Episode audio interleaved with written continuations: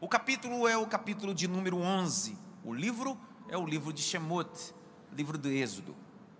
Capítulo 11. O versículo é 1. Leia, Jaque. O Senhor disse a Moisés: Trarei só mais uma praga sobre Faraó e sobre o Egito. Então ele os deixará sair daqui. E quando deixar que vocês saiam, é certo que ele o expulsará totalmente. Fale agora aos ouvidos do povo que todo homem peça ao seu vizinho e que toda mulher peça à sua vizinha objetos de prata e de ouro. E o Senhor fez com que o seu povo encontrasse favor da parte dos egípcios. Além disso, o próprio Moisés era homem famoso na terra do Egito, aos olhos dos oficiais de Faraó e aos olhos do povo. Para, posso falar uma coisa? Você toma posse? Então se prepara para tomar posse disso. É o teu último dia no Egito. E você não sairá de mão vazia. Vou de novo, é o teu último dia no Egito e você não sairá de mão vazia. Eu não sei qual é o Egito da tua história, se é financeiro, conjugal, espiritual, ministerial, mas eu estou dizendo essa noite com o texto aberto, olhando para o texto, estou dizendo: é a tua última noite no Egito e você não sai de mão vazia desse Egito, não sai.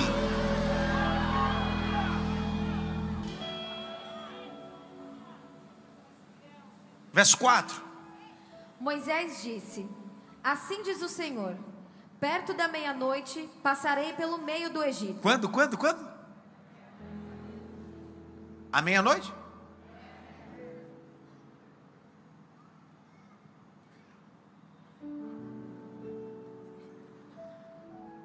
Que hora?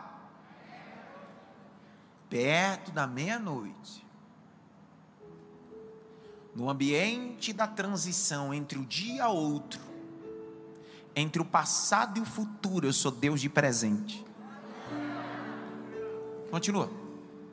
E todo primogênito na terra do Egito morrerá, desde o primogênito de Faraó, que se assenta no seu trono, até o primogênito da escrava que moe a farinha, e todo primogênito dos animais.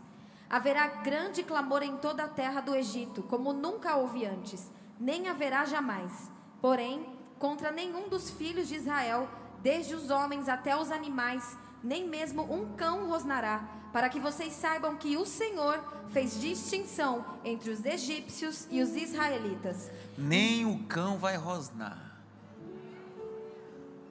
Porque tem uns aí latindo muito na tua história, e Deus está dizendo: não vai latir, não vai rosnar. Eu vou calar todos os cães. Se você atirar pedra em todo cão que rosna e late, você não anda. Deus está dizendo: vou calar os cães.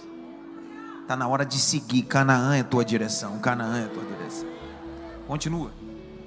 E Moisés continuou: Então todo, todos esses oficiais descerão a mim e se inclinarão diante de mim, dizendo: Saiam daqui você e todo o povo que o segue. E depois disto sairei.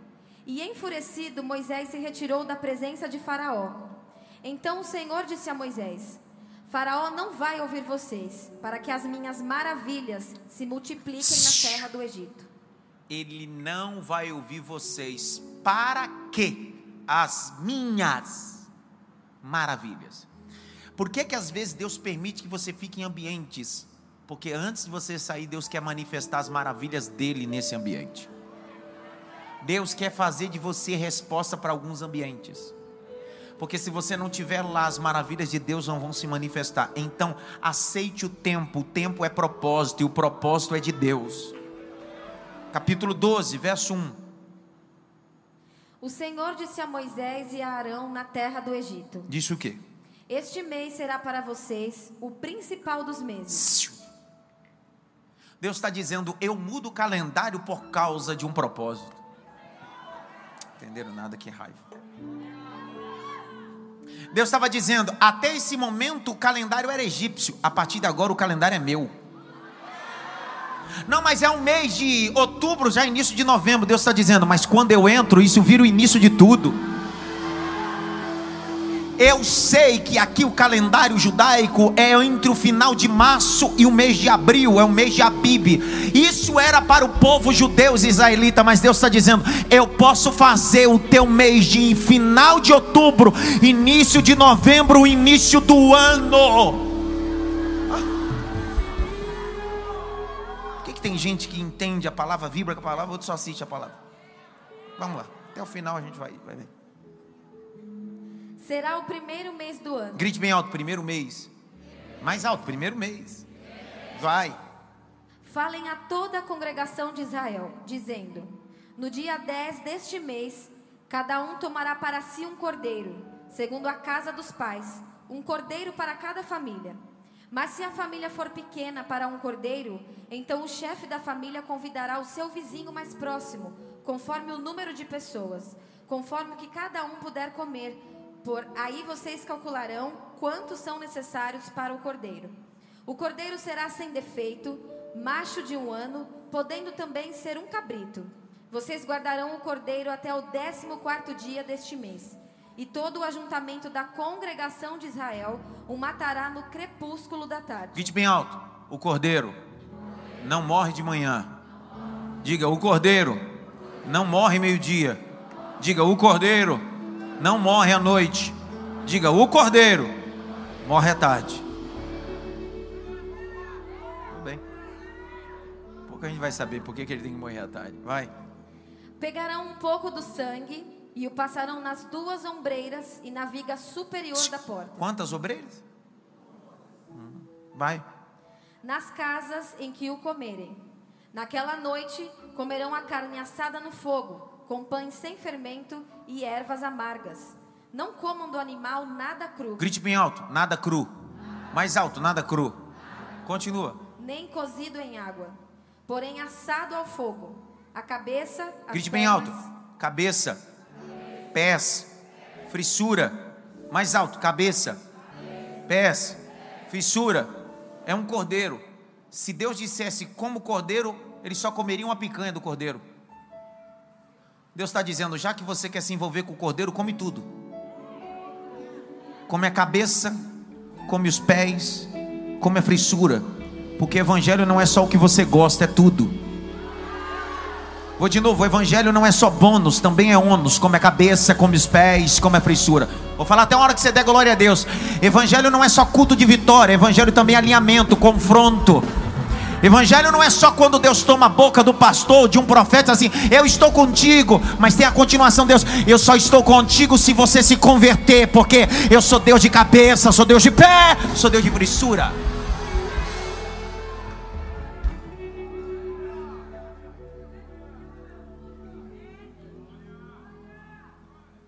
Grite bem alto assim: hoje eu vou comer tudo. Ninguém fala nada. Ai, eu não gosto daqui. Aba a boca. Abre a boca. Não, mas eu. Vai comer. Tem muita coisa que eu faço que eu não gosto. Mas eu não perco a excelência na entrega só porque eu não gosto disso. Porque a excelência se revela naquilo que eu não gosto de fazer e faço com excelência. Por isso que Aristóteles, o grande filósofo, diz que excelência não é um ato, é um hábito. Então, quando você entende que excelência é um hábito, não importa se você gosta ou não gosta, isso revela sua excelência na sua missão. Por isso que quando Jesus pegou uma bacia, água e uma toalha, lavar os pés do Pedro é fácil, lavar os pés do João é fácil. O difícil é lavar os pés de Judas Iscariotes, que te rouba e vai te trair. Só que Jesus está dizendo: a mediocridade dele não muda a minha excelência, a minha excelência está no ar. Gosto de lavar pé de gente imunda, gente que me trai. Eu amo. Eu amo preparar mesa para gente que é traidor. Eu amo. Amo, amo, de verdade. Porque isso não faz bem para ele, faz bem para mim. O apóstolo Paulo diz: Eu espanco a minha carne, mortifico a minha carne, ponho a minha carne em estado de servidão. É isso que ele está dizendo. Ei, eu estou mostrando para os meus sentimentos pecaminosos que eu sou mais do que isso. Quando Judas está entrando no jardim do Getsemane, Jesus olha para Judas assim: Amigo! Será que Jesus falou aquilo com hipocrisia? Não. Jesus está dizendo: Você mudou, eu não. Você ao longo do tempo mudou, eu continuo te olhando do mesmo jeito.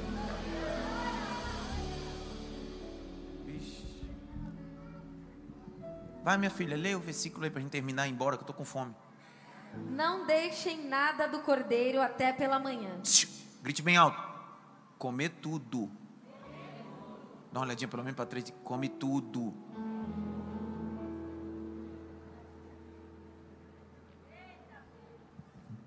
Ah, eu só gosto de ir no, no, culto, no culto dos empresários.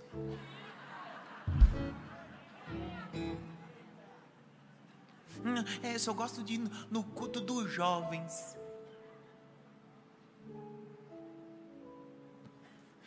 Cosmovisão cristã, esse é o problema. Você está tão acostumado com rodízio que você seleciona o que coloca no prato, que quando você vem para a igreja quer fazer do mesmo jeito. Deixa eu te falar uma coisa: evangelho não é rodízio, é casa de mãe. E casa de mãe antiga, menino não faz nem prato, é a mãe que põe no prato, come. Mãe, mas eu não gosto disso aqui verde, come que faz bem. Mãe, isso aqui é moela, come que faz bem. Mãe, isso aqui é fígado. Come, menino, enche a barriga, isso faz bem. É assim que Deus vai nos tratar essa noite. Ele não vai nos dar aquilo que a gente gosta, é aquilo que vai fazer sentido, é aquilo que faz bem para a saúde. Levanta as suas mãos para o alto, rapaz. Você não vem assistir culto, não. Isso aqui não é cinema, não. Levante as suas mãos. Abra a boca. Hoje a gente vai mergulhar no Evangelho total.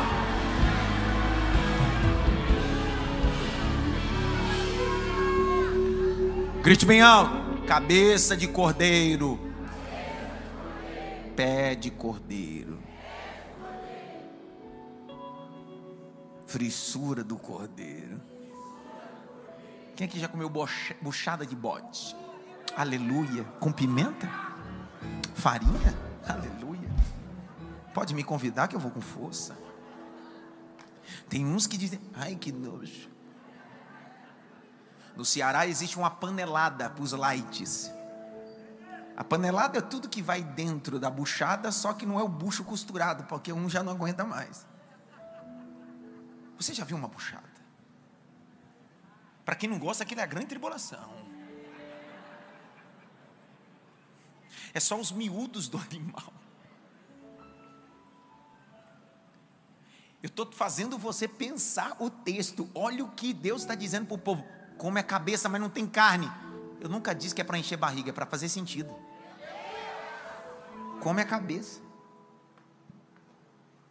Come os pés, não é para encher barriga, é para fazer sentido. E a frissura também. Aquilo ponta para a ceia. Aquele que tiver fome, então a ceia não é para encher barriga, é para fazer sentido. Vai, Jaque. O que, porém, ficar até pela manhã, queimem. É assim que vocês devem comê-lo, já prontos para viajar. Opa! Grite bem alto, estou saindo. É meu último dia no Egito hoje. Não ficará uma agulha para trás. Não ficará um fio de cabelo para trás. Tudo que eu tinha que fazer já fiz no Egito. Tudo que eu tinha de sofrer já sofri no Egito isso vai ficar para o passado. Agora eu vou sair pela porta da frente. Pastor, mas se tiver um mar vermelho fechado, não tem problema. Eu já comi a cabeça do cordeiro, os pés do cordeiro, a fissura do cordeiro, e o cordeiro já está na minha frente. O mar se abre, eu passo. Eu estou indo em direção à promessa. Egito, estou indo.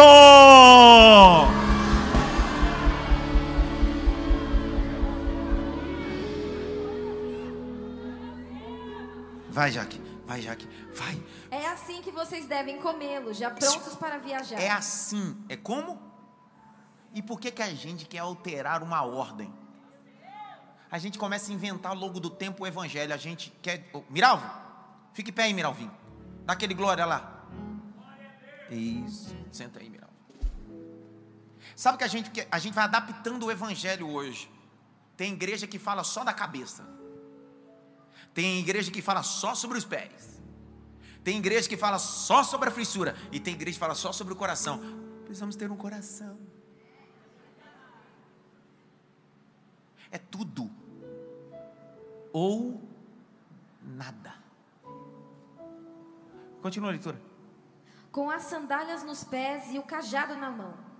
Comam depressa. É a Páscoa do Senhor. Porque naquela noite passarei pela terra do Egito e matarei na terra do Egito todos os primogênitos, tanto das pessoas como dos animais, e executarei juízo sobre todos os deuses do Egito. Eu sou o Senhor. O sangue será um sinal para indicar as casas em que vocês se encontram. Quando eu vir o sangue, passarei por vocês, e não haverá entre vocês praga destruidora. Grite bem alto, pesar. Mais alto, pesar. Mais alto, pesar. Páscoa, passar por cima. O que Deus estava dizendo é: eu só vou passar por cima da casa se o sangue estiver na verga da porta ou na porta.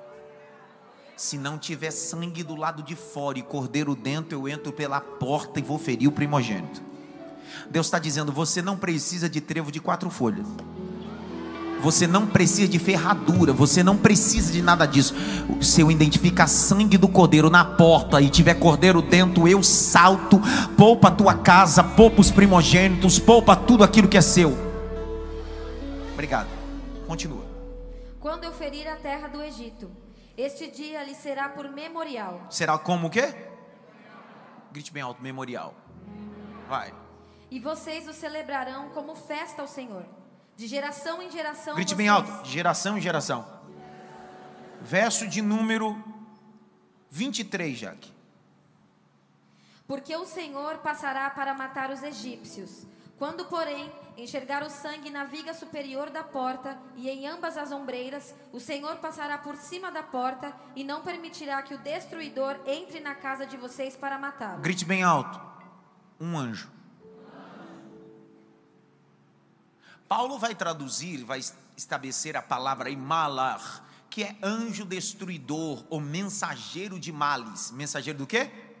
Preste atenção nisso aqui. O Midrashim vai dizer que esse anjo não vem da parte do diabo, vem da parte de Deus. Deus está dizendo: Eu enviarei um anjo de juízo, anjo de males.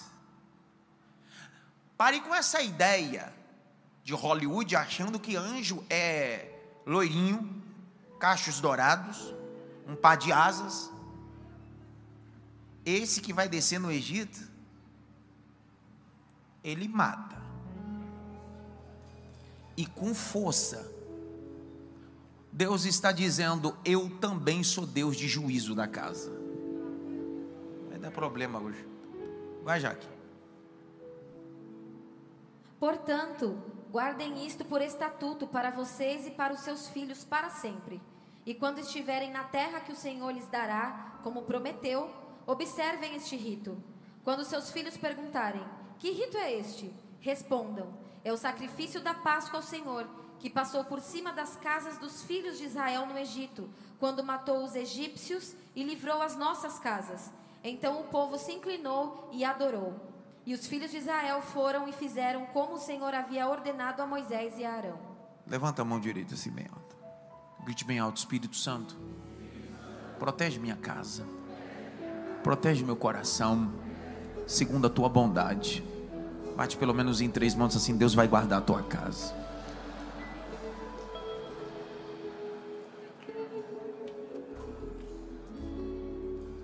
Me dê 30 minutos da sua atenção. Ainda que eu tenha crédito, não usarei.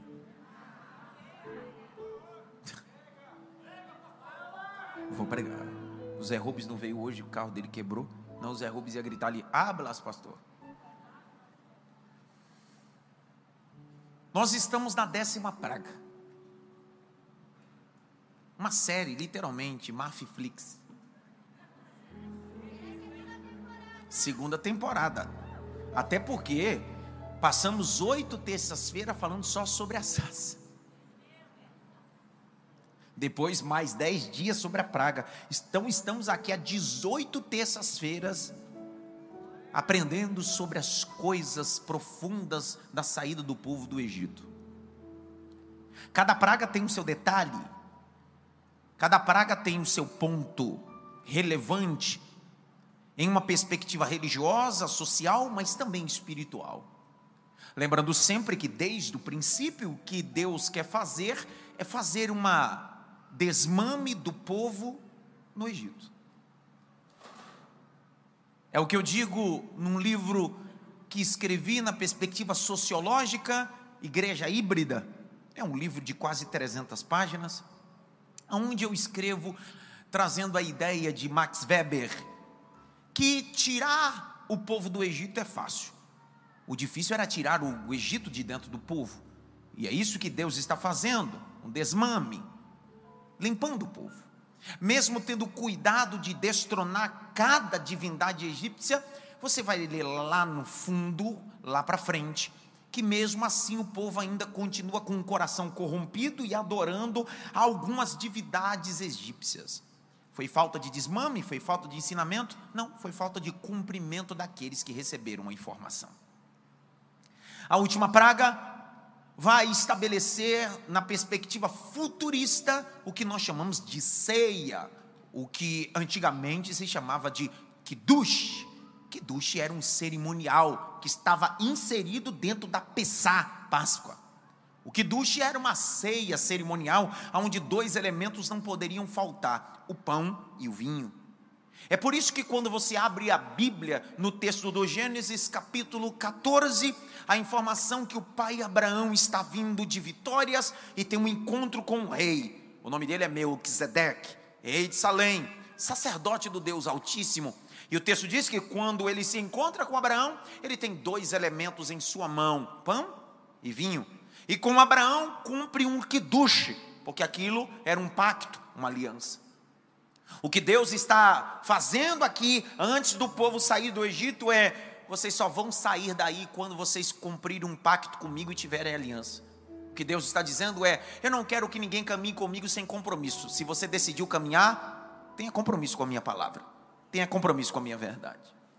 O que Deus vai afetar agora, Deus vai afetar pelo menos duas divindades: Requete e Íris.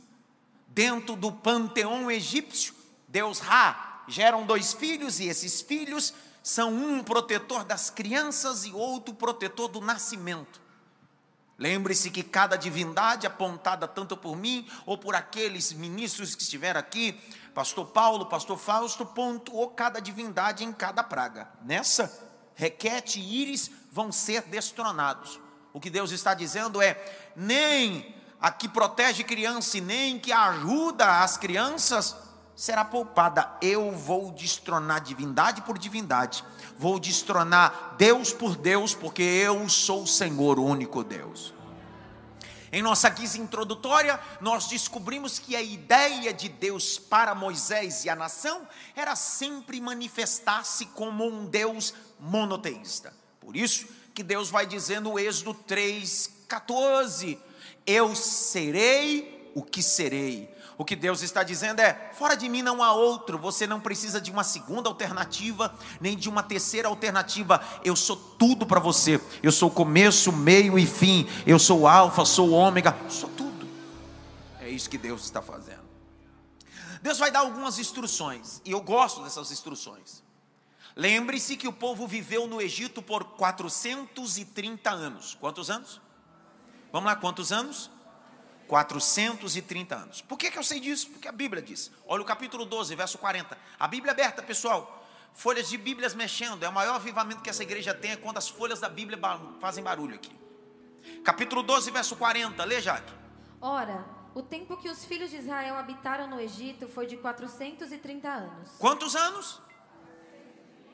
Lembre-se, que após a morte de José, o faraó que assume o trono, faraó é título.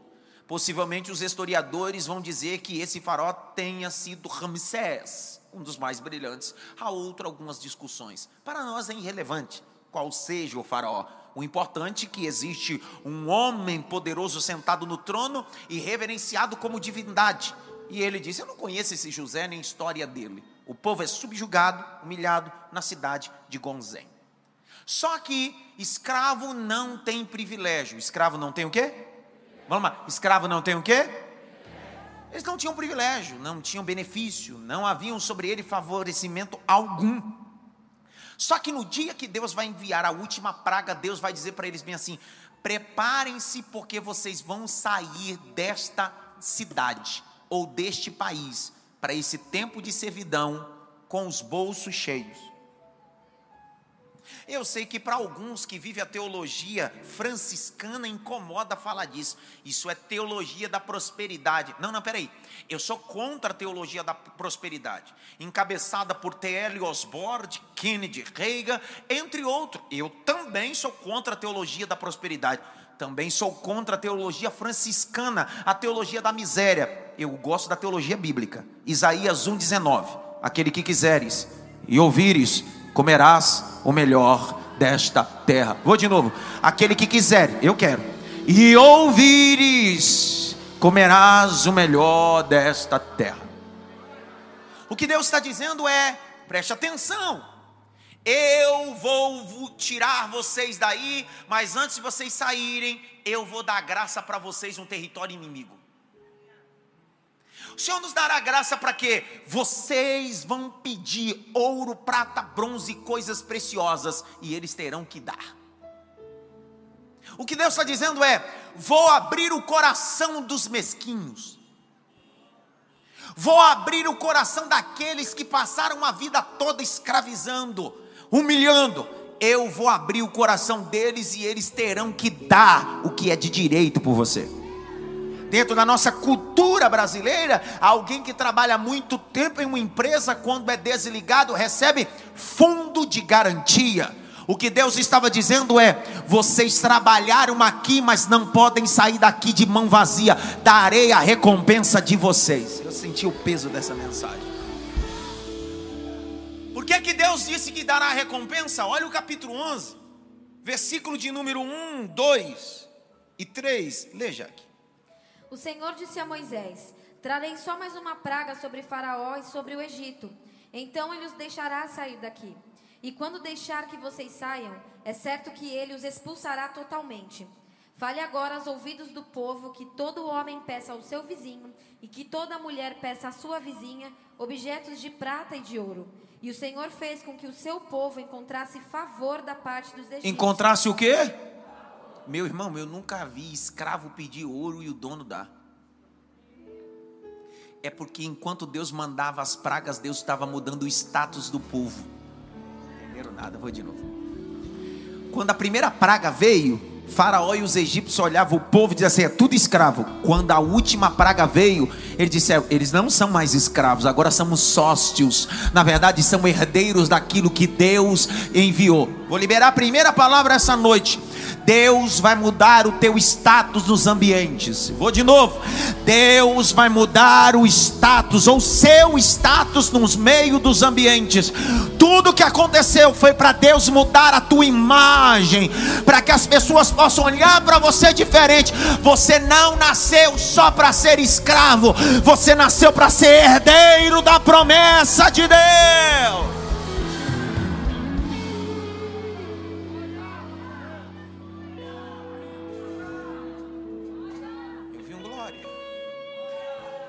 Isso que Deus está dizendo já era uma promessa antiga.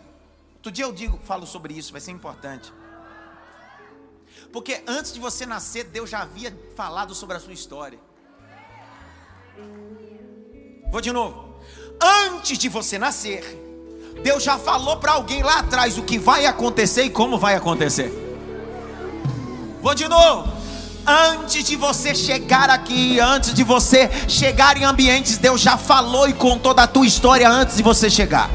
Então não tem faraó, não tem divindade que possa atrapalhar o que Deus já decretou lá atrás. Passou como assim? Explica melhor. Vou explicar, vou explicar, vou explicar. Abra o capítulo de número 12. Verso de número 35 e 36. Leia. Os filhos de Israel fizeram conforme a palavra de Moisés e pediram aos egípcios objetos de prata, objetos de ouro e roupas. E o Senhor fez com que o seu povo encontrasse favor da parte dos egípcios, de maneira que estes lhes davam o que pediam e despojaram os egípcios. Grite bem alto. Davam o que pediam. Mas eles eram o quê? E agora? Herdeiros. Porque você só entrega objetos aqui a alguém que tem direito. O povo passou 430 anos sendo subjugado porque um grupo decidiu tirar o direito deles. Deus estava dizendo: na última praga, você retoma o seu direito. Tem gente que no meio da crise se destaca porque entendeu que crise não é para ele, crise projeta ele. Ó Luiz, eu vou falar de uma para você dar glória a Deus. Crise não veio para te matar, crise veio para te projetar. O Golias para Saul era um gigante, para Davi era um trampolim. Lázaro morto em Betânia para Marta e Maria era culto fúnebre, para Jesus era um instrumento de glorificação. Ele diz: Lázaro vem para fora.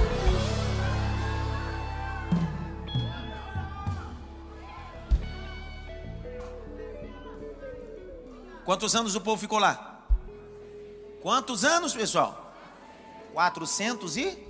Só que antes do povo ser povo, ser nação, ter 12 tribos, antes de Jacó nascer, antes de Isaac nascer.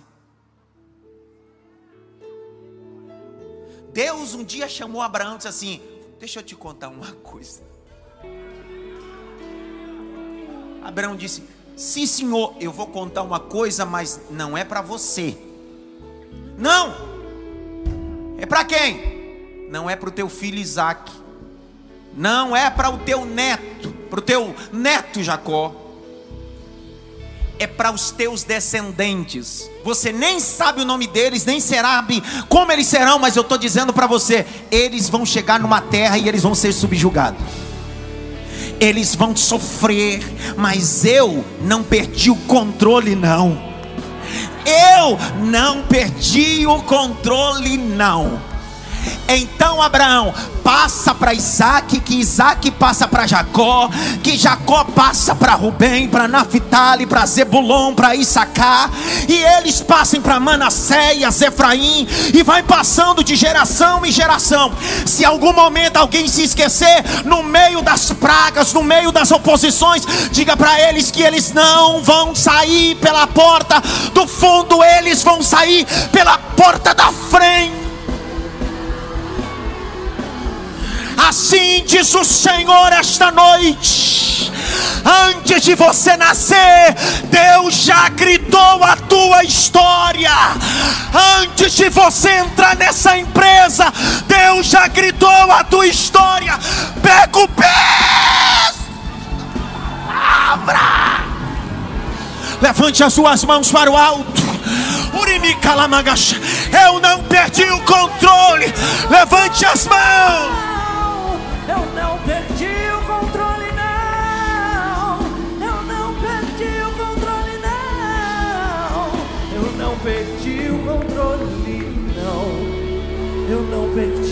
Levante as suas mãos, cante. Eu não perdi o controle, não. Eu não perdi. Eu não perdi o controle. A tua história já estava escrita. Eu não perdi o controle, não, não, eu não perdi. Pastor, está quase falindo. Deus está dizendo: não vai falir. Pastor, está quase separando. O Senhor está dizendo: não haverá divórcio. Não haverá divórcio, não haverá falência. Eu não perdi.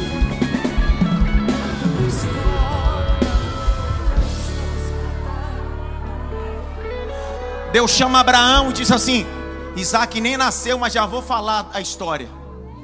Jacó nem nasceu, mas eu vou falar a história. Os doze filhos nem nasceram, mas eu já vou contar a história. Então passa de geração em geração. Porque a gente está em Êxodo, capítulo 12, verso 35 e 36. Mas Deus falou para Abraão isso muitos anos antes de acontecer. Porque Deus não é homem para que minta, nem filho do homem para que se arrependa. Porquanto ele não diria alguma coisa e não cumpriria. Se a Jaque lê esse texto aqui, se você não der glória a Deus, eu jogo esse microfone em você. Gênesis capítulo 15. Abra a Bíblia.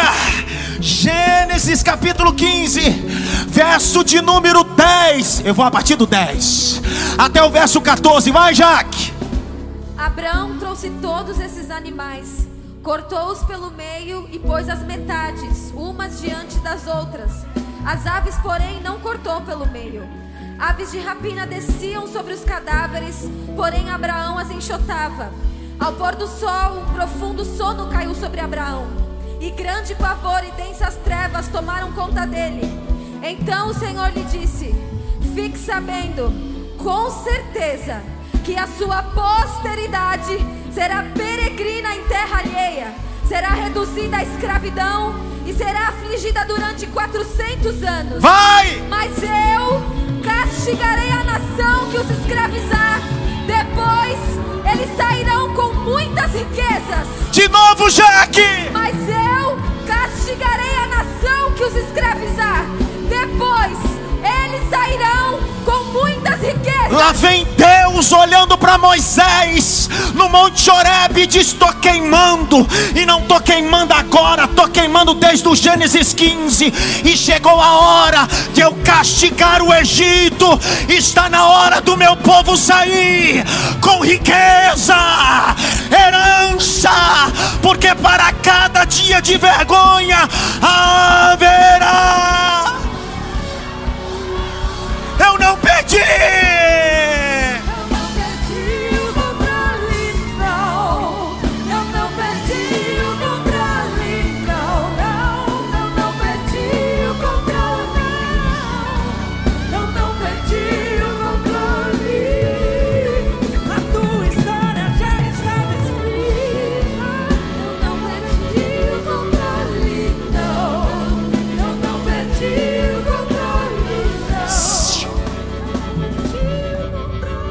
Deus falou em Gênesis 15. Abraão vai falando para Isaac. Que Isaac fala para Jacó. E Jacó de Judá, vem cá.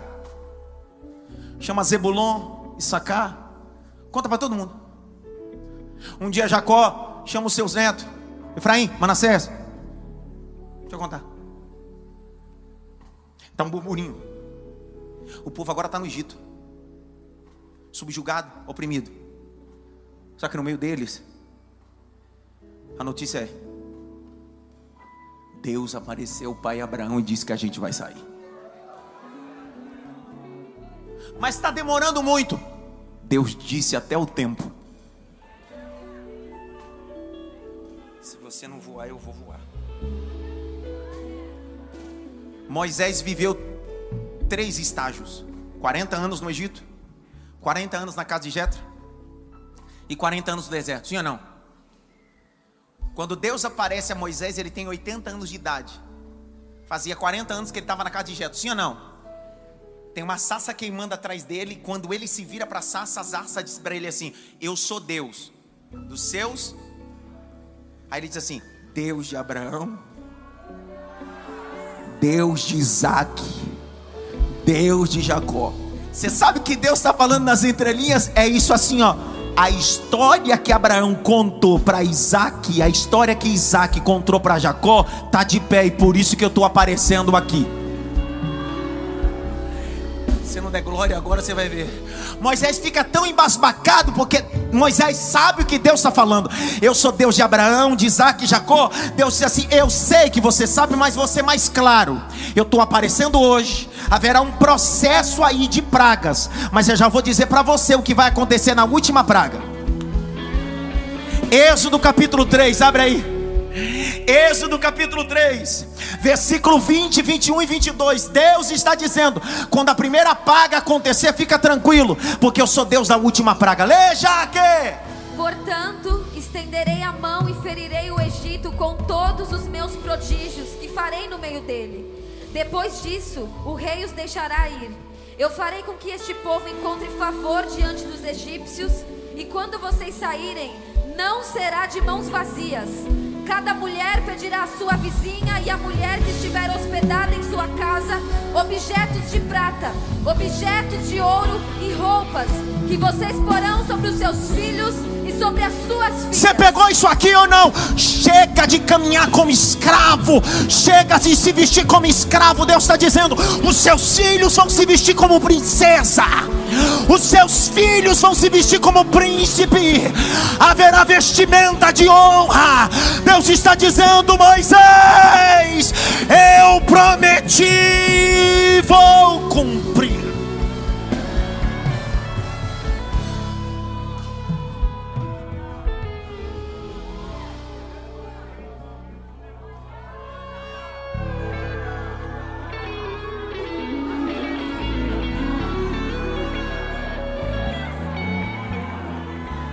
Eu sou Deus de seus pais, Deus de Abraão, Deus de Isaac, Deus de Jacó.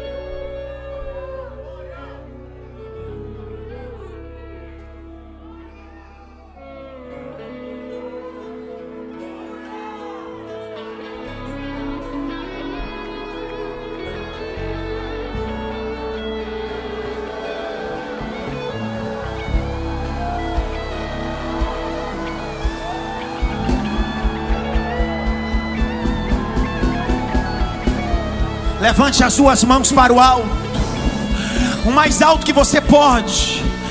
Deus está dizendo na mesma praga, ou no meio das pragas eu não mudei. Eu sou o Deus de Abraão, Deus de Isaac, Deus de Jacó. Pelo menos por 10 segundos, abra a boca, cidade Maf. Você que está online, salta desse sofá, dá um grito dentro deste carro, grita dentro da UTI, dentro desse quarto escuro. Deus vai cumprir.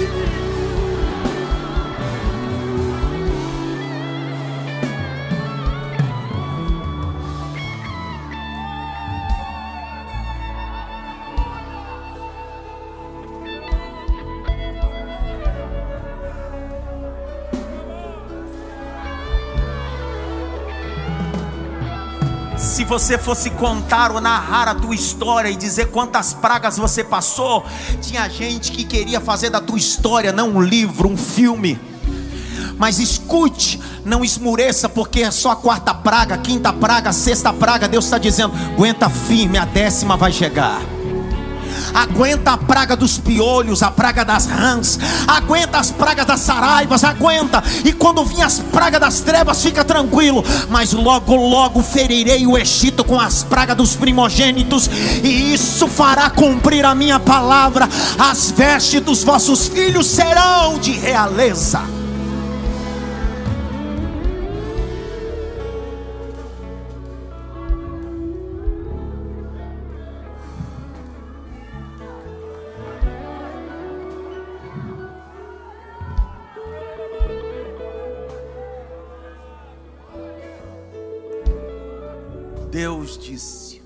Caminho para o final. Deus disse ao povo: preparem uma festa no meio das pragas. Eu vou mexer com você, posso ou não? Se nós vivemos por fé, aonde tem sentido promover um culto de ação de graça depois de uma vitória? Deus está dizendo: Eu quero ver você fazer culto de ação de graça dentro das pragas. Por quê? Prestar culto de ação de graça é pisar no futuro sem nem ter chegado ainda. Não, eu quero te convidar para fazer um culto de ação de graça porque eu recebi a vitória. É porque você só presta culto de ação de graça porque você já viu. Deus está dizendo: diz para o povo preparar a festa para mim sem receber. Eu não quero ninguém prestando culto para mim sem fé. Posso contar uma loucura? Não. Eu tinha um apartamento que precisava vender, eu já contei esse testemunho, vendi o apartamento. E apareceu uma oportunidade. A Sandra, que foi a ponte de Deus para essa oportunidade, para que eu pudesse morar em Mariporã, uma das cidades maravilhosas que tem Mariporã. O imóvel estava à venda, o imóvel já estava a 50% abaixo, porque era uma herança de filhos, e os filhos precisavam queimar um imóvel para fazer um inventário, e todas as vezes que tem vários imóveis correlacionados, os herdeiros sempre pegam um imóvel para queimar para fazer um inventário para não descapitalizar o dinheiro. O imóvel já estava 50% abaixo.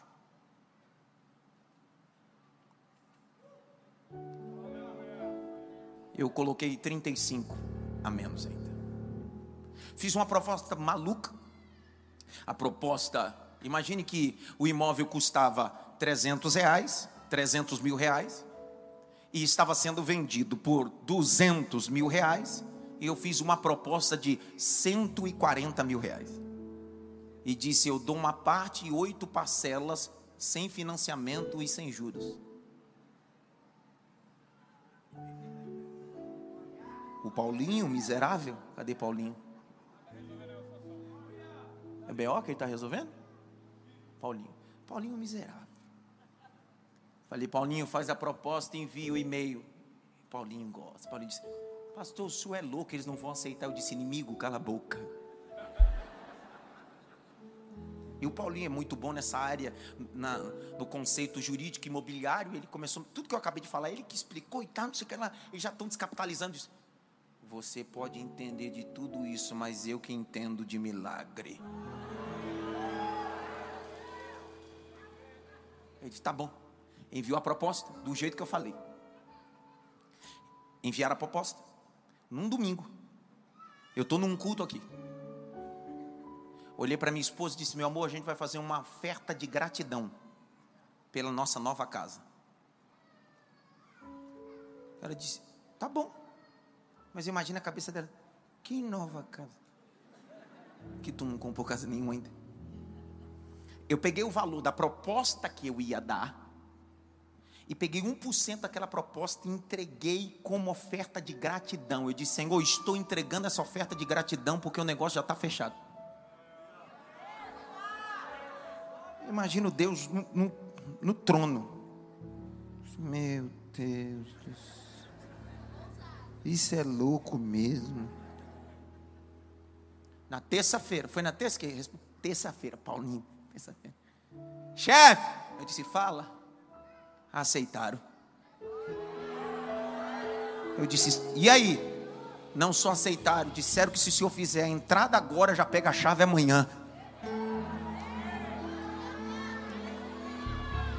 Só acesso futuro quem pisa antes. Vou de novo, só acesso futuro quem pisa antes. Vou falar até uma hora que você der glória a Deus. Só acesso futuro quem pisa antes. Deus está dizendo para o povo: não faz um culto de ação de graça na saída, faz um culto de ação de graça dentro do Egito. Porque enquanto o anjo da morte estiver passando, tiver um tumulto no Egito, você, sua família, dentro de casa, vai celebrando, vai glorificando, porque eu sou Deus de livramento.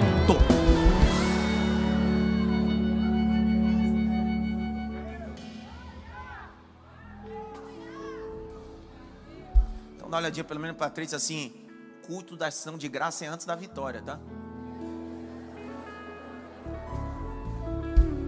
Acabei agora com essa história de culto de ação de graça depois da vitória. Pastor, mas eu estou passando por um tratamento. Faz o culto de ação de graça dentro do tratamento. Pastor, eu estou numa guerra. Faz o culto de ação de graça dentro desta guerra. É dentro da praga, é dentro do Egito. Deus está olhando você dentro. Sela com oferta em Guaná. Faz isso. Diz, Senhor, eu vou preparar uma fé. Eu sei que Deus disse para o povo: Eu vou tirar o meu povo como um forte, e eles vão preparar uma festa no deserto. Mas antes dele preparar a festa no deserto, eles têm que aprender a fazer festa na Babilônia, no Egito, fazer festa em qualquer lugar, porque eu sou Senhor de qualquer ambiente.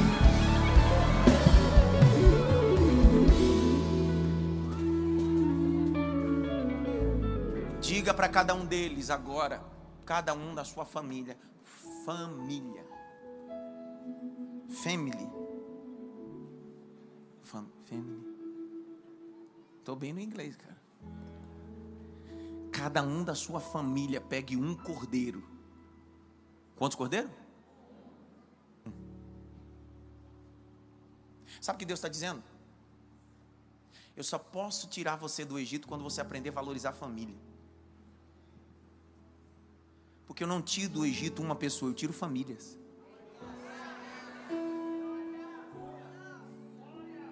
Eu vi glória, eu vou de novo.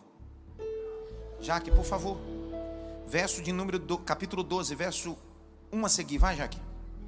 O Senhor disse a Moisés e a Arão na terra do Egito: Disse o que, Jaque? Este mês será para vocês o principal dos meses. Será o primeiro mês do ano.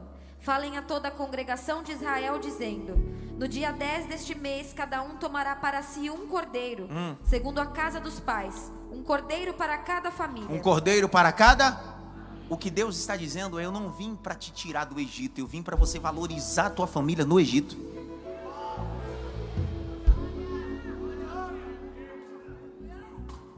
Às vezes parece ser ofensivo, às vezes o que eu digo aqui.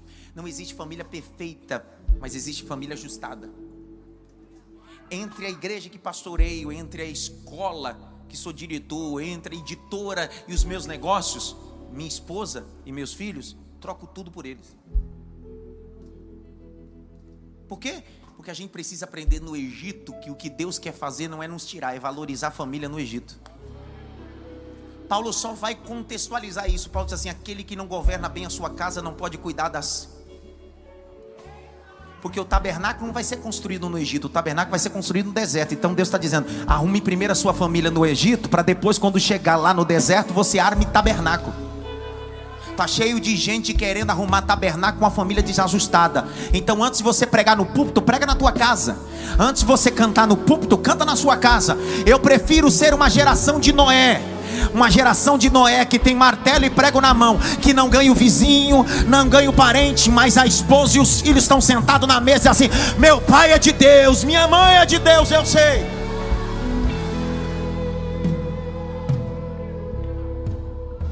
Pega na mão de alguém diga para ele bem assim: é sobre sua família.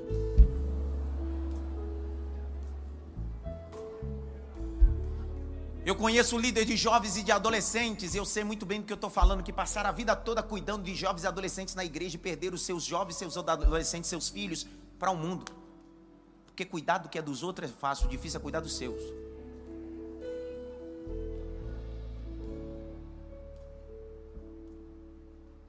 Eu não estou dizendo que é fácil, mas é minha responsabilidade. Só quem é pai sabe o que eu estou falando, quem é mãe sabe o que eu estou falando. É a minha e a sua responsabilidade. E eu caminho para o final. Continua a leitura, Jaque. Mas se a família for pequena para um cordeiro, então o chefe da família convidará o seu vizinho mais próximo. Jaque, presta atenção que você está lendo. Você, você, é professor de língua portuguesa, mas presta atenção que eu estou falando para você aqui. Se a família for grande, um cordeiro só dá. E se a família for pequena? Tem que chamar de fora. Porque o cordeiro é grande demais para uma família pequena. Só que o cordeiro nunca é pequeno. Ou ele é a medida da sua família, ou ele dá para a sua família e para a família do vizinho. Você pegaram isso aqui? Alessandro, fica em pé, Alessandro. Dá aquele glória lá, cara. Você não está vendo limitação de quantidade. É possível que uma família tenha mil pessoas, duas mil pessoas, três mil pessoas. Deus está dizendo: um cordeiro só dá. Não, mas se a minha família tiver 5 mil pessoas, um cordeiro só dá. Mas se é só eu, minha esposa e meu filho, não, aí o cordeiro é grande demais. Então você precisa bater na porta do vizinho e dizer para ele: tem cordeiro para mim, tem cordeiro para você. Tem cordeiro para mim, tem cordeiro para você. O evangelho é anunciar o cordeiro às outras pessoas. Depois que isso faz sentido para minha família, tem cordeiro para mim, tem cordeiro para você. Tem salvação para mim, tem salvação para você. Tem poder para mim.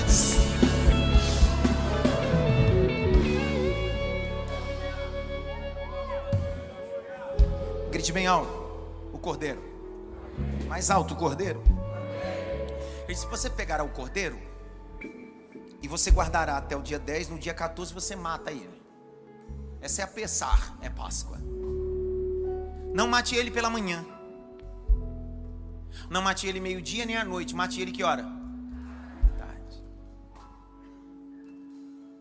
Outro dia eu digo por que, que ele tem que morrer à tarde. Fala agora não? Tem certeza? Eu sou curioso demais, sou Mas Só tenho cinco minutos, não vai dar tempo, não. Outro dia eu falo. Eu tenho um crédito, tenho uma hora de crédito, é verdade. Obrigado, obrigado, Deus te abençoe. Abre comigo Marcos.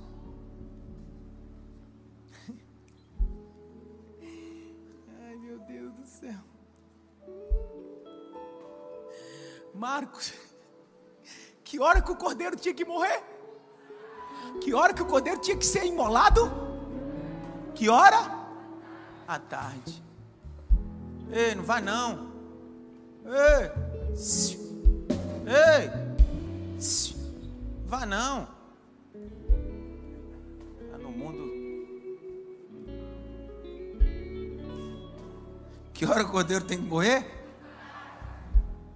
Abre aí, Marcos, capítulo 15.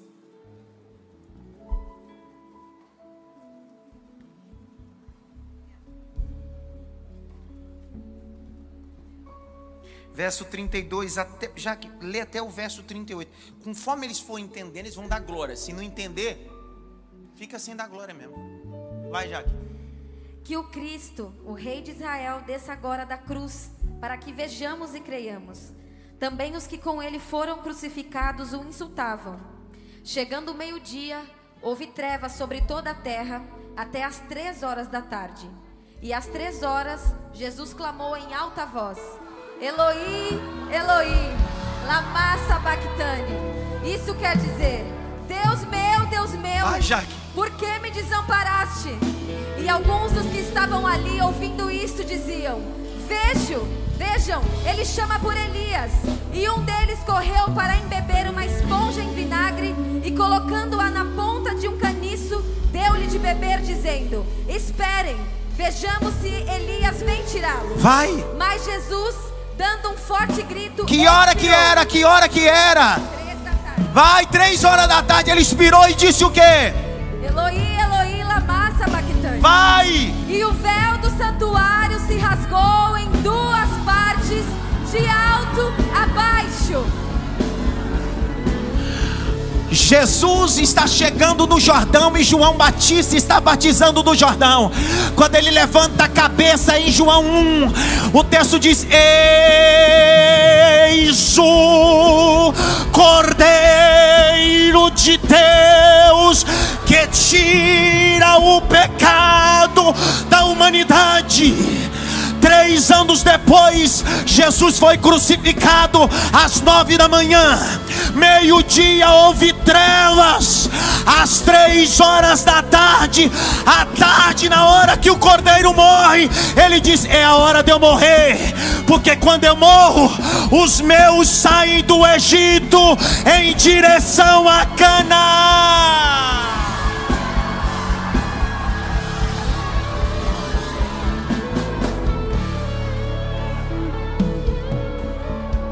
Se o cordeiro no Egito dava liberdade do povo para entrar no Canaã, o cordeiro de Deus nos faz sair do Egito espiritual e entrar na nova Jerusalém.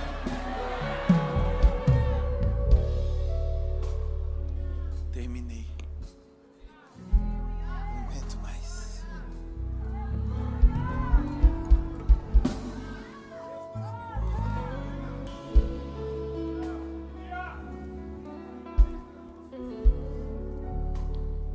Deus disse: Como o cordeirinho todinho, filho.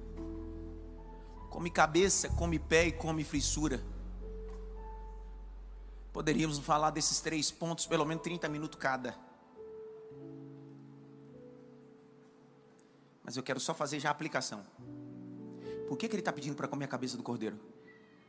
Porque quem come cabeça de cordeiro, pensa como cordeiro. Por que comer pé de cordeiro? Porque quem come pé de cordeiro pisa e anda e caminha como cordeiro. Por que comer frissura de cordeiro? Porque quem come frissura de cordeiro, seus miúdos, Deus está dizendo, você terá conteúdo de cordeiro dentro de você. Será que foi só para te tirar do Egito? Será que foi? Pasmem vocês. O capítulo 24 do Êxodo, quando o povo estava no deserto. Deus disse: Moisés, Let's go.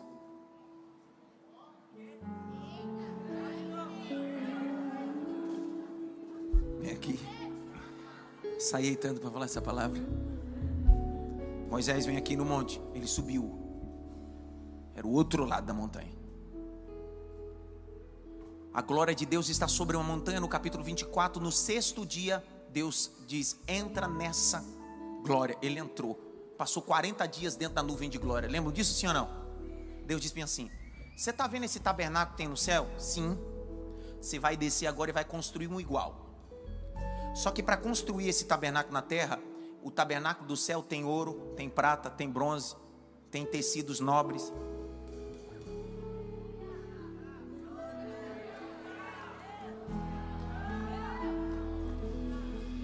Aí Moisés, sim, quando vocês descer, quando você descer, Êxodo 25, pede para o povo trazer uma oferta alçada para mim: ouro, prata e bronze. Na onde eles tinham ouro, prata e bronze?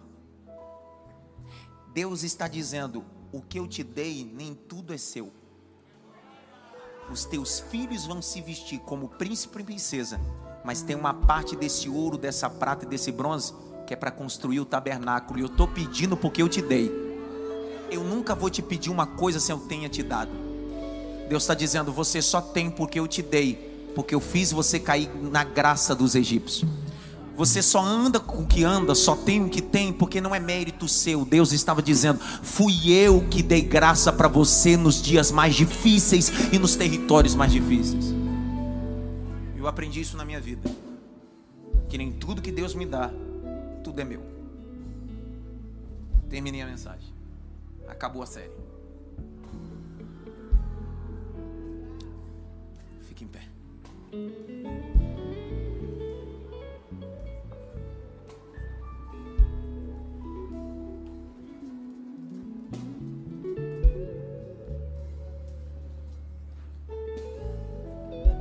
Eu tinha 17 anos de idade quando eu fui solicitar a primeira bolsa de estudo em um seminário teológico. Eu morava na Vila Jacuí e o seminário teológico ficava no centro de São Miguel Paulista.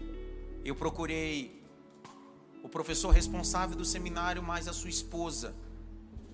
Disse a eles que precisava de uma bolsa e eu não tinha. Queria muito cursar. Eles fizeram desdenho de mim, não me deram nenhum tipo de valor. Eu saí da secretaria do seminário e caminhando, São Miguel Paulista, Vila Jacuí, quem conhece aquela região sabe, é muito longe. Cortando por dentro, Morubizinho. Eu vinha falando e dizendo: um dia eu terei condições de patrocinar pessoas. Só que eu estava falando, eu tinha 17. Mas Deus já estava no meu futuro. Doutor Sherlock hoje já descansa no Senhor, reitor da Betel, do Ibis. Na época o seminário funcionava no viaduto Guadalajara, me assistiu com uma bolsa. Eu tive outros educadores, como o professor Magalhães, doutor Ricardo Pitu, entre outros professores que ao longo do meu tempo me auxiliaram ao seminário. Eu nunca pensei que hoje o instituto que eu sou diretor, que completou 15 anos esse ano, já passou mais de 10 mil pessoas. E a maioria dos pregadores que você vê pregando por aí, estudou no meu instituto. E estudam. Aí você pode perguntar: como isso? Porque todas as vezes que alguém que precisa estudar de verdade não tem condições, eu olho para ele como um Adson, que não tinha dinheiro, mas tinha fome. Eu poderia nesse exato momento aqui dizer: Eu sou fruto do fulano de tal que me deu uma bolsa. Mas Deus deu para ele a honra mas ele decidiu passar essa honra. Eu lancei a Bíblia pela Sociedade Bíblica do Brasil e está ali o pessoal da AD São Miguel e eu fui ministrar lá. E quando eu cheguei para ministrar, eu revi meu primeiro professor de teologia, professor Magalhães, e disse para ele: Eu sou resultado de suas aulas. Por que, que eu estou dizendo tudo isso? Deus falou com Abraão. Abraão falou para Isaac. Isaac falou para Jacó. Jacó falou para os seus filhos, para os seus netos, e um foi falando para o outro. Pode demorar o tempo que for. Se foi Deus que disse, Ele vai cumprir palavra por palavra. Ele vai cumprir palavra por palavra. Nenhuma dela cairá por terra. Nenhuma dela cairá por terra, diz o Senhor. Palavra por palavra. Então essa noite, coma com cajado na mão sandália nos pés, come a cabeça do cordeiro, os pés do cordeiro, come a frissura do cordeiro e come até as ervas amargosas, mas que você sai do Egito hoje pela porta da frente, você sai. E nem tudo que Deus te der é seu. Existem coisas que Deus vai te dar para construir. Curva a cabeça. Eu preciso fazer o apelo. Eu nasci para ganhar almas, cara. Eu nasci para ganhar almas. Doutor Arthur Amâncio faz assim. Há quatro, cinco anos atrás ele chegou aqui em São Paulo. O desejo dele desenfreado largou tudo, abandonou tudo no estado do Pernambuco. Você sabe como é que ele veio a pisar nessa terra? Ele veio para trabalhar como voluntário no meu seminário, sem receber nada. Largou tudo. Cinco anos depois, doutor em psicanálise, tem briga para ser atendido por ele. Deus lhe deu uma família abençoada. Não há ninguém que decida pisar no amanhã e Deus não faça ele acessar. Por isso que eu não vivo por aquilo que vejo, eu vivo por aquilo que creio. Eu tinha 16 para 17 anos, o que nós tínhamos em cima da mesa era só uma garrafa de água de Coca-Cola vazia, cheia de água gelada. Falso na minha frente com a Bíblia Thompson e eu com a Bíblia Pentecostal. Estudando a Bíblia 3, 4, 5, 6, 7 horas. E no meio dos nossos estudos e lágrimas, nós orarmos e dizer assim: um dia a gente vai viajar as nações pregando o reino de Deus. Um dia nós vamos pregar o Evangelho e haverá tradutores em francês, inglês, em tudo que é nome. Se passaram 21 anos e é isso que acontece, sabe por quê? Porque Deus não disse só para mim, Deus disse para o meu avô, Deus disse para minha avó. Um dia minha mãe me pegou e eu era criança, me levou num centro de umbanda. Foi isso, mãe? Sim ou não? Num centro de umbanda, aonde uma entidade no meio de todo mundo olhou para ela e disse assim: "Esse menino não, ele é diferente, ele tem um brilho diferente. Até principado e potestade precisa olhar para você entender o futuro dele está guardado em Deus.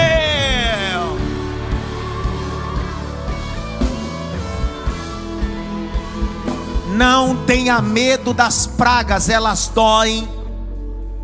Mas Deus está dizendo: a última chegou, e essa eu liberto você. Feche os teus olhos. Se tiver alguém essa noite que queira se reconciliar ou aceitar Jesus, sai do seu lugar agora e vem até a frente. Eu preciso orar, porque Deus está dizendo na minha alma: tem gente que precisa sair do Egito e vir para o centro da vontade. Vem logo! Vem logo! Vem! Tem uma ali chegando. Isso, minha filha, vem logo. Pastor, eu quero me reconciliar. Eu quero me reconciliar e não é amanhã, é hoje. Eu quero é hoje. Eu quero Deus hoje. Eu quero me alinhar hoje. Vem porque Jesus te chama.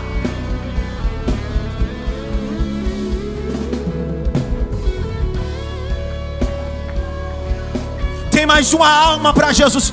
Canta, canta, Rodrigo. Abre essa boca para cantar, rapaz.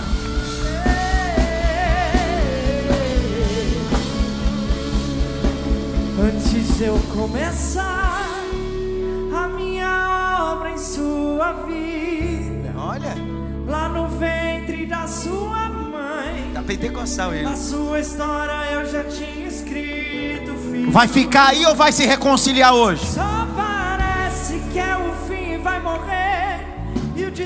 Tem mais uma princesa de Deus vindo. Mas eu não perdi, não. Eu não perdi, não. O controle, não. Eu não perdi o controle, não. Eu não perdi o controle, não. Eu não perdi o controle. A sua história já estava escrita. Eu não perdi o controle, não. Eu não perdi o controle, não.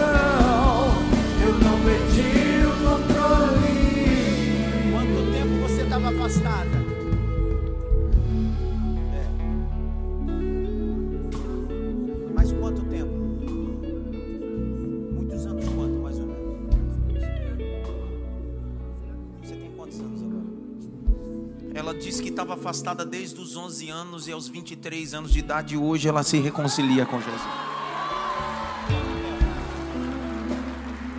Você está aceitando Jesus agora? Essa, qual é o teu nome? Ela está dizendo: Eu estou aceitando Jesus é hoje. Quanto tempo afastado, filha? Dez. O diabo perdeu. Que é hoje a décima praga. Dez anos afastada hoje. Voltou para o centro da vontade de Deus. Pai, nós te damos graça. Te bendizemos pela vida dessas princesas de Deus. Que o tempo do Egito de escravidão acabou hoje. O Senhor disse: Vossos filhos vestirão excelência. Elas saem daqui hoje, não com vestes sujas de chiqueiros espirituais. Hoje o Senhor troca a veste delas. Hoje o Senhor coloca sandália nos pés, coloca anel no dedo e o grito será entoado na casa. O grito será entoado na casa, na cidade Marfa, e o seguinte: os que estavam perdidos foram achados. A senhora está se reconciliando hoje também? Quanto tempo? Nunca foi da igreja e hoje está aceitando Jesus. Satanás perdeu!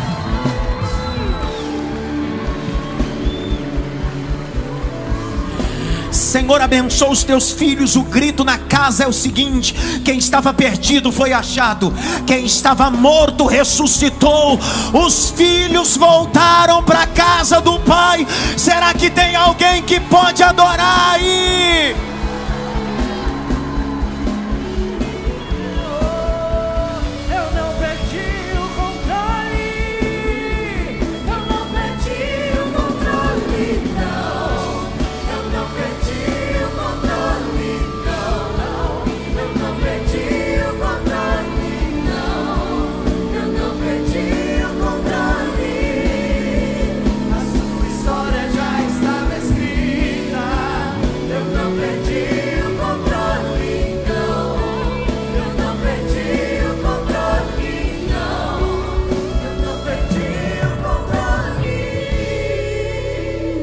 Posso falar algumas loucuras para que eu possa dar a benção apostólica? Primeira delas.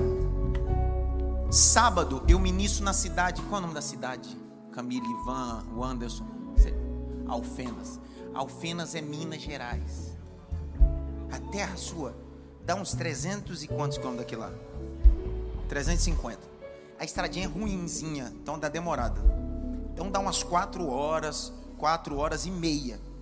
Eu ministro no sábado lá à noite eu deveria vir embora no domingo, descansado, para ministrar só no domingo à noite aqui. Domingo à noite está pré-agendado um príncipe, um grande líder, para ministrar no domingo de manhã. Ele é pastor nos Estados Unidos, pastor Salmon, só que ele nem sabe, mas eu vou cancelar a agenda dele e vou sair depois da agenda minha lá. Vou jantar com os irmãos que vão comigo e nós vamos pegar a estrada. Eu vou chegar aqui nem que seja 10 da manhã. Eu vou pregar de manhã e à noite para fazer raiva pro diabo. É o último sola, então não posso não posso passar essa oportunidade para ninguém. Tô igual a assembleia, a oportunidade é minha, cara. Então é assim, eu vou pregar às 10 e às 18 sobre sola escritura. É o último sola. Olha, Caio, eh, tava a foto aqui do, do o Caio já tirou. Caio é muito, Caio é fera, mano. Caio é top, tá aí. Esse povo feio aqui vai estar tá cantando também. O povo é bonito, né, cara? Outra loucura. Terça-feira que vem não tem série. Mas terça-feira que vem eu quero falar sobre desmascarando Halloween.